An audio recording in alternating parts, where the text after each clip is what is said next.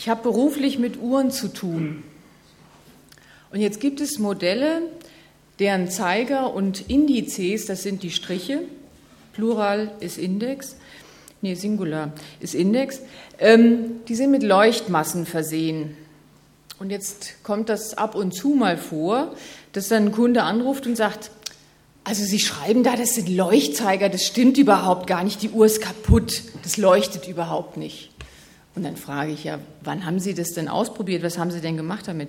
Na, ich habe die Uhr ausgepackt und bin damit ins Dunkle gegangen und da habe ich überhaupt nichts sehen können. Das ist dann immer ein ganz besonders schöner Moment, dann habe ich sofort eine Antwort parat, manchmal ja auch nicht. Aber da weiß ich, woran es liegt. Dann muss ich denen nämlich erklären, dass das Leuchtmasse ist und diese Leuchtmasse hat keine eigene Leuchtquelle. Die gibt nämlich nur das Licht, was sie zuvor empfangen hat, wieder ab. Sprich, die braucht erstmal eine ganze Portion Tageslicht oder irgendwelches Licht, um dann in der Nacht auch leuchten zu können. Ohne zuvor, zuvorige Lichtzufuhr ist Leuchtmasse also irgendwie tot, funktioniert nicht. Je länger die Dunkelphase dann auch anhält, desto früher stellt die logisch ihren Dienst natürlich auch wieder ein. So, wenn Sie sich jetzt fragen, was das denn jetzt mit der Leuchtmasse und uns zu tun hat, das erklärt uns jetzt der Raphael in der Predigt.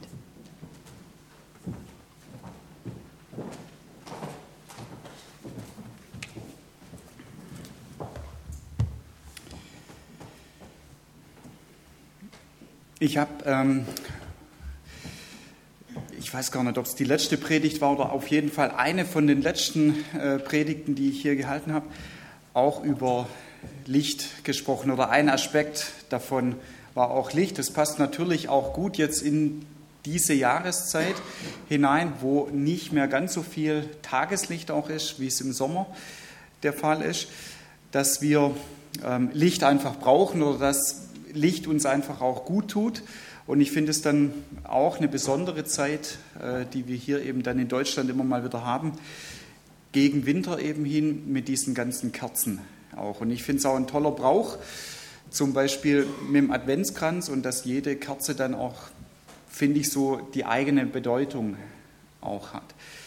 Und in dieser Predigt um das Licht, da ging es eben darum, dass Jesus sagt, wenn du anfängst an mich zu glauben, ähm, oder wenn du sagst, ich, ich möchte an dich glauben, ähm, ich möchte mit dir mein Leben gestalten, ich will unterwegs sein mit dir ähm, in meinem Leben, dann sagt er, dann gebe ich mein göttliches Licht in dein Leben hinein. Ja, Jesus sagt es selber, ich bin das Licht der Welt.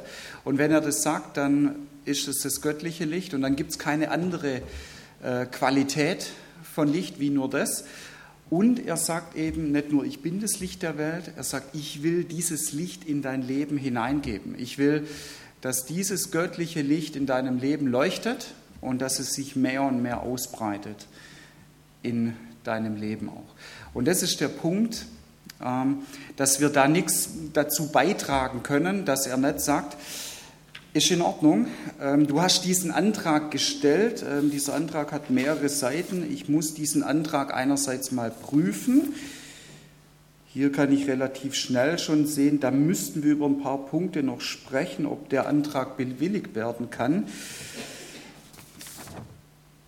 Oh, hier wird es schwierig. Äh, das könnte dann auch noch ein bisschen länger dauern. Also da muss ich mich nochmal beraten, ja, mit anderen Leuten auch, ja, mit meinem Vater, vielleicht auch noch mit dem Heiligen Geist zusammen. Das wird nicht einfach. Ja. Ähm, so ist er nicht. Und er sagt, ähm, wenn du das möchtest, dann freue ich mich darüber. Und dann gebe ich mein Licht, dann gebe ich mich in dein Leben hinein. Und du musst nicht irgendwie etwas machen, dass das der Fall sein wird, sondern es wird der Fall sein von dem Punkt an, wo du sagst, ja, ich möchte das eben auch so.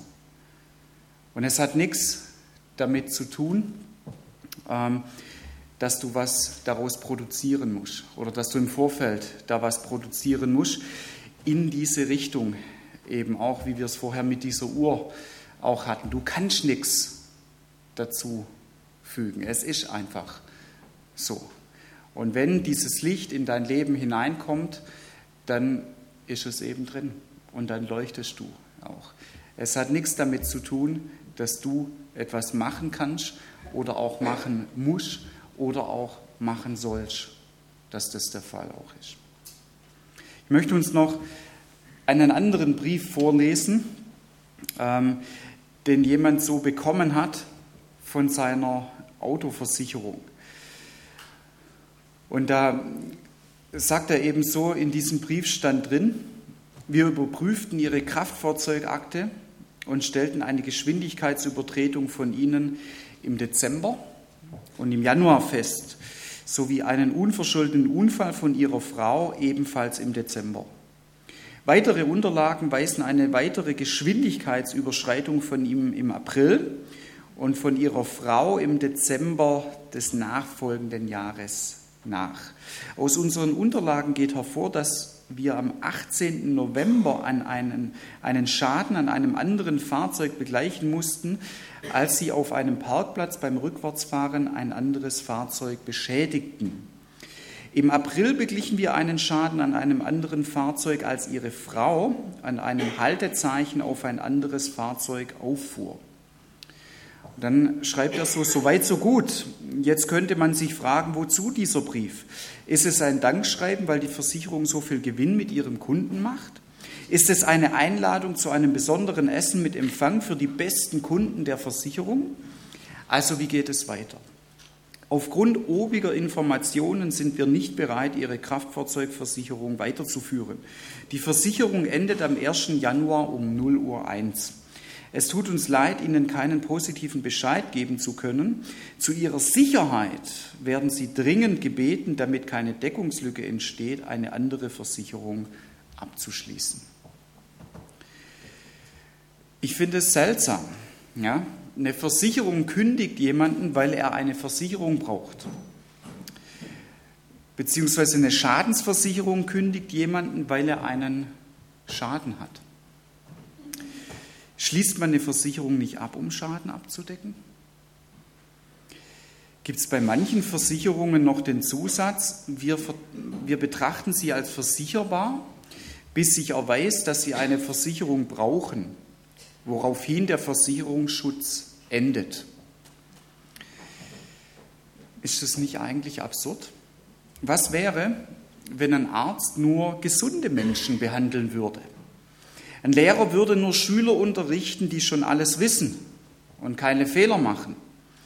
Die Feuerwehr würde sagen, wir beschützen ihr Haus so lange, bis ein Brand ausbricht.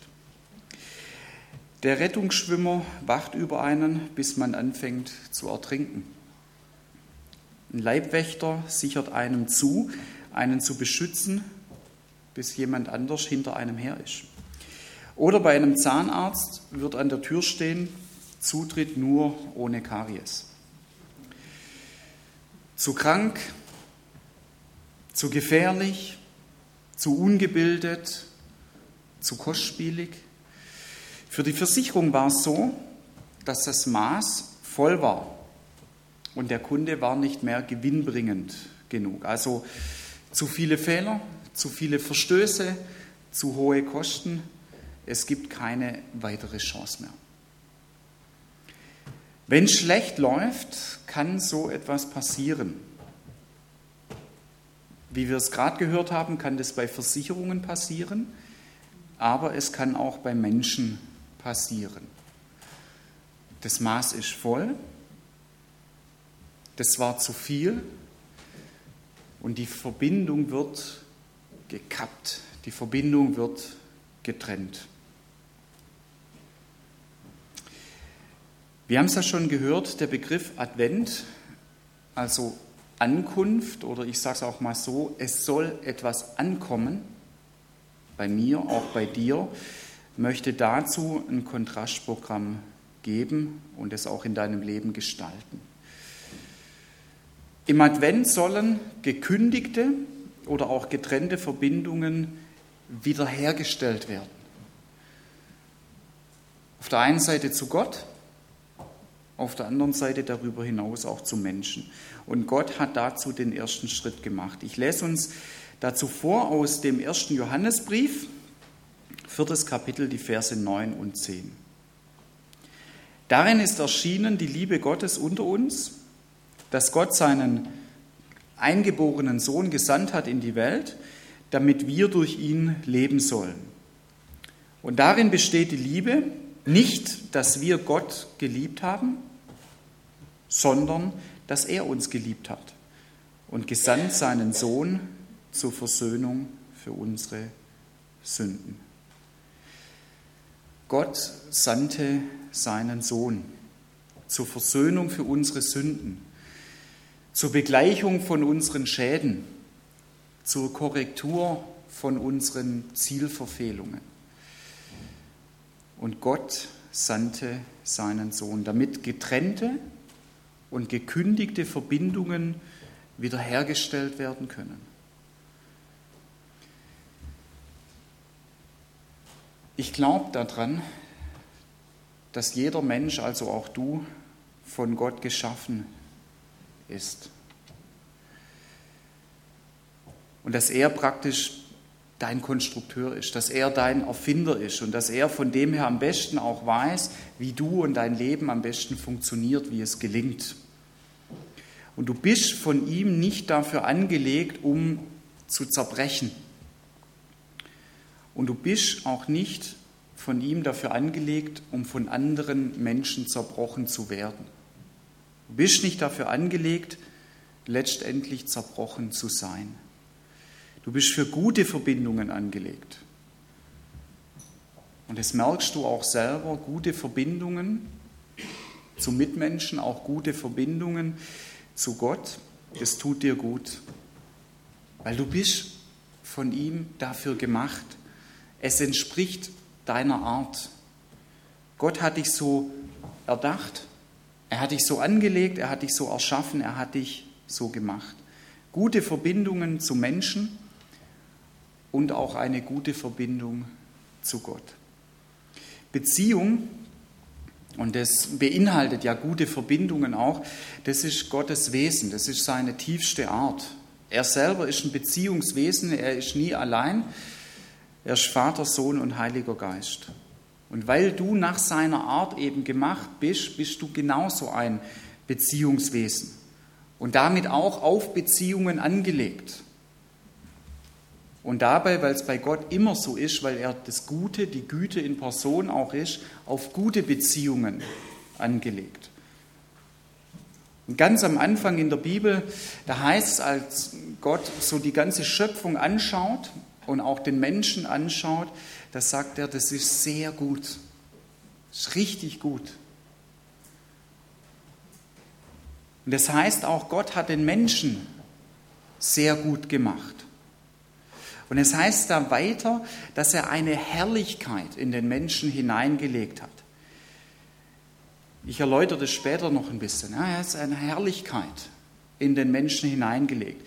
Herrlichkeit als etwas Großartiges, als etwas besonders Schönes, als etwas Prächtiges, als etwas Besonderes. Und so sieht dich Gott auch heute noch. Wenn er dich anschaut, dann schaut er nicht dich in erster Linie an, wie dein Charakter ist, wie dein Äußeres ist, wie deine soziale Stellung auch ist, was deine Leistungen auch sind, deine Leistungen für ihn auch. Wenn Gott dich heute anschaut, dann sagt er, ich finde dich großartig. Du bist großartig. Du bist für mich schön. Und du bist für mich etwas Prächtiges. Du bist für mich etwas Besonderes.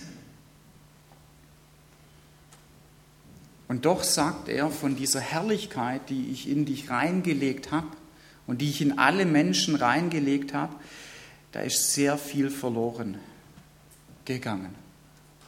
Und bei manchen Menschen sieht man das mehr, bei manchen sieht man das viel weniger. Wie sie selber mit sich umgehen, wie sie eine gestörte Beziehung zu sich selber haben, wie sie mit anderen Menschen umgehen, wie sie gestörte Beziehungen zu diesen Menschen haben und wie auch ihre Beziehung zu Gott aussieht. Manche, die meisten Menschen haben gar keine. Und es schwankt da drin auch. Ja? Manchmal, da ist es besser, manchmal, da ist deine Beziehung zu dir selber besser, zu anderen Menschen und auch zu Gott. Und manchmal ist es auch weniger gut. Und Gott sagt zu dir, ich sehe dich als etwas Besonderes. Aber leider kommt diese Herrlichkeit, die ich in dein Leben hineingelegt habe, nicht mehr ganz so zum Ausdruck, wie es mein Wunsch für dich ist. Ja? Es blitzt vielleicht immer mal wieder auf und da auch manchmal mehr, manchmal weniger. Du hast vielleicht auch eine gewisse Ahnung. Du hast Sehnsüchte, du hast Wünsche, so diesen Gedanken, Mensch, da müsste noch mehr sein. Was die Beziehung zu dir selber angeht, was die Beziehung zu anderen auch angeht und auch was die Beziehung zu Gott angeht. Und es ist nicht das, was es sein könnte. Paulus, der beschreibt es folgendermaßen in Römer 3, Vers 23. Ähm, ich lese es vor nach der neuen Genfer Übersetzung. Alle Menschen haben gesündigt und in ihrem Leben kommt Gottes Herrlichkeit nicht mehr zum Ausdruck. Finde ich sehr gut, wie das hier ähm, übersetzt wird und wie das hier ausgedrückt wird. Ja. Alle Menschen haben gesündigt und in ihrem Leben kommt Gottes Herrlichkeit nicht mehr zum Ausdruck. Und damit gibt sich Gott nicht zufrieden. Gott sagt, so war das nicht geplant. So habe ich dich nicht gemacht. Und was sich entwickelt hat, auch in deinem Leben, das möchte ich nicht.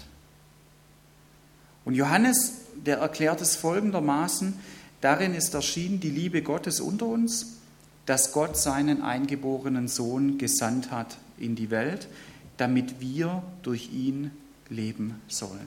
Gott hat gesagt, ja, das war nicht meine Idee und das ist nicht meine Idee.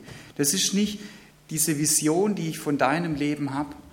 Und deswegen schicke ich meinen Sohn Jesus Christus auf die Erde, damit du durch ihn leben sollst. Und er sagt, dieses Leben, das hat in erster Linie mit Beziehung zu tun. Es hat mit einer Beziehung zu mir zu tun mit einer guten Beziehung zu mir. Es hat dann mit einer guten Beziehung zu dir selber zu tun und dann mit einer guten Beziehung zu anderen Menschen. Und er sagt dadurch, dass Jesus auf die Erde gekommen ist und dass er dadurch die Grundvoraussetzung auch geschaffen hat, dass es einfach so dasteht und du sagen kannst, ich möchte dieses Licht in meinem Leben drin haben. Dadurch kommt die göttliche Herrlichkeit wieder in dein Leben hinein. Und er sagt, ich will, dass es in dein Leben hineinkommt und ich will, dass sich diese göttliche Herrlichkeit dann in deinem Leben ausbreitet. Damit sich dann wieder Gottes Größe, Gottes Schönheit, Gottes Pracht, Gottes Besonderheit in deinem Leben ausbreitet damit sich dann Gottes Größe, seine Schönheit, seine Pracht, seine Besonderheit in deinen Beziehungen auch ausbreitet. In der Beziehung zu dir selber, in der Beziehung zu anderen Menschen und dann in der Beziehung auch zu Gott. Und deswegen möchte er dir begegnen und deswegen möchte er ankommen bei dir. Advent. Ja, sagt, ich will ankommen. Auf diese Art und Weise bei dir. Er möchte bei dir ankommen. Und das heißt, nicht du musst dafür sorgen, dass du bei ihm ankommst. Dass wir alle möglichen Dinge tun müssen und dann so in der Hoffnung, komme ich jetzt bei dir an? So wie wir es eben auch machen, wenn wir bei einem Menschen ankommen wollen dass wir alle möglichen Dinge auch machen mit der Hoffnung, oh, hoffentlich komme ich jetzt bei ihm an, jetzt habe ich die und die Dinge gemacht. Und er sagt, ich möchte bei dir ankommen. Und das heißt, nicht du musst dafür sorgen, dass du bei mir ankommst. Ich möchte bei dir ankommen. Es ist meine Entscheidung. Und diese Entscheidung hängt nicht von deiner Leistung, von deiner Art, von deinem Aussehen oder sonst von irgendetwas ab. Ich möchte bei dir ankommen, sagt Jesus. Paulus, der drückt es so aus, ich habe den ersten Teil schon mal vorher ähm, gelesen. Alle sind schuldig geworden und haben die Herrlichkeit verloren oder seine Herrlichkeit kommt nicht mehr zum Ausdruck. Die haben die Herrlichkeit verloren, in der Gott den Menschen ursprünglich geschaffen hatte. Und ganz unverdient, aus reiner Gnade, lässt Gott sie vor seinem Urteil als gerecht bestehen, aufgrund der Erlösung, die durch Jesus Christus geschehen ist. Oder auf eine andere Art und Weise, Johannes sagt es so, darin ist erschienen die Liebe Gottes unter uns, dass Gott seinen eingeborenen Sohn gesandt hat in die Welt, damit wir durch ihn leben sollen. Und darin besteht die Liebe nicht, dass wir Gott geliebt haben, sondern dass er uns geliebt hat und gesandt seinen Sohn zur Versöhnung für unsere Sünden. Und Paulus und Johannes, ja, die unterstreichen das da nochmal, dass sie sagen, er möchte bei dir ankommen. Und es ist seine Entscheidung. Hier steht nichts von irgendeinem Katalog, wie ich das am Anfang so vorgelesen habe, wie so ein Brief. Ja, wir müssen das erstmal prüfen, müssen das erstmal testen, vielleicht gibt es auch eine Probezeit, da steht nichts davon da. Gott sagt, diese Entscheidung hängt nicht von deiner Leistung, von deiner Art, von deinem Aussehen oder sonst irgendetwas ab. Ich habe mich dafür entschieden, bei dir anzukommen, es Advent werden zu lassen in deinem Leben. Die Dinge, die bei dir in deinem Leben daneben gegangen sind, auszuräumen die Ziele, die du verfehlt hast, zum Ziel zu bringen oder anders ausgedrückt, dir deine Schuld zu vergeben. Ich will nochmal auf diese Autoversicherung zurückkommen. Stellen wir uns Folgendes vor. Der Direktor von dieser Versicherung lässt den vor der Kündigung stehenden Kunden in sein Büro nochmal kommen. Er erklärt ihm, dass er eventuell eine Lösung für sein Problem gefunden hätte. Und er sagt dann so, also ich kann meine Augen vor ihren Fehlern nicht verschließen. Das wäre nicht korrekt und ungerecht unseren anderen Kunden gegenüber. Aber Folgendes kann ich tun. In unseren Akten fanden wir jemanden mit einer makellosen Vergangenheit. Kein Vergehen, kein Fehler, nicht mal ein Strafzettel wegen Falschparken. Und er hat sich dazu bereit erklärt, mit Ihnen die Akten zu tauschen. Wir nehmen Ihren Namen und schreiben ihn auf Ihre Akte. Sie haben wieder eine weiße Weste und er nimmt die Schuld einfach auf sich. Aber wer soll denn derjenige sein, der zu so etwas bereit wäre? Ich, antwortet der Direktor. Und ich habe es deswegen vorgelesen, ich finde, die Versöhnung aus Liebe für einen Christen ist in ungefähr dasselbe wie diese Situation. Die Frage ist ja, wie geht Gott mit unserem Bruch und unseren Zerbrüchen um? Wie geht er mit unseren Schäden an, die wir anrichten? Jesus ist jetzt zwar kein Versicherungsdirektor, aber genauso hat er die Akte zu sich genommen, unsere Akte zu sich genommen. In Kolosser 2, Vers 4 ist beschrieben, er hat den Schuldbrief getilgt, sage ich so, diese Akte, der mit seinen Forderungen gegen uns war und hat ihn weggetan und er hat ihn ans Kreuz geheftet. Und das ist sein Entschluss. Und das soll bei dir ankommen. Er sandte seinen Sohn, damit das göttliche Leben bei dir ankommt, damit sich das göttliche Leben in deinem Leben entfaltet. Darin ist erschienen die Liebe Gottes unter uns, dass Gott seinen eingeborenen Sohn gesandt hat in die Welt, damit wir durch ihn leben sollen. Gottes Liebe steht zuerst da. Und Gottes Liebe bleibt. Gottes Liebe wird Mensch. Und Gottes Liebe gibt alles für dich. Klar, Gott ist nicht dazu da, um unsere Schäden, um unsere Sünden zu begleichen. Wir haben darauf keinen Anspruch. Aber seine Liebe zu uns ist so groß, dass er das immer wieder trotzdem begleichen möchte, weil er eine Idee hat, weil er eine Vision von deinem Leben hat. Und diese Idee, diese Vision von deinem Leben, die lautet, seine Herrlichkeit in dein Leben hineinzugeben und darin zu entfalten. Mit seiner Herrlichkeit bei dir anzukommen und diese Herrlichkeit in deinem Leben auszubreiten. Und das ist Advent. Und es sagt er, so will ich bei dir ankommen. Ist mein Wunsch für dich. Ich werde so machen. Ich nehme diesen Gedanken mit in die Adventszeit. Und sei dadurch mutig und erhalt neue Kraft, indem du dir sein Ja und seine Liebe zu dir ohne Vorleistung, ohne Katalog zusagen lässt. Amen. Lass uns zusammen beten.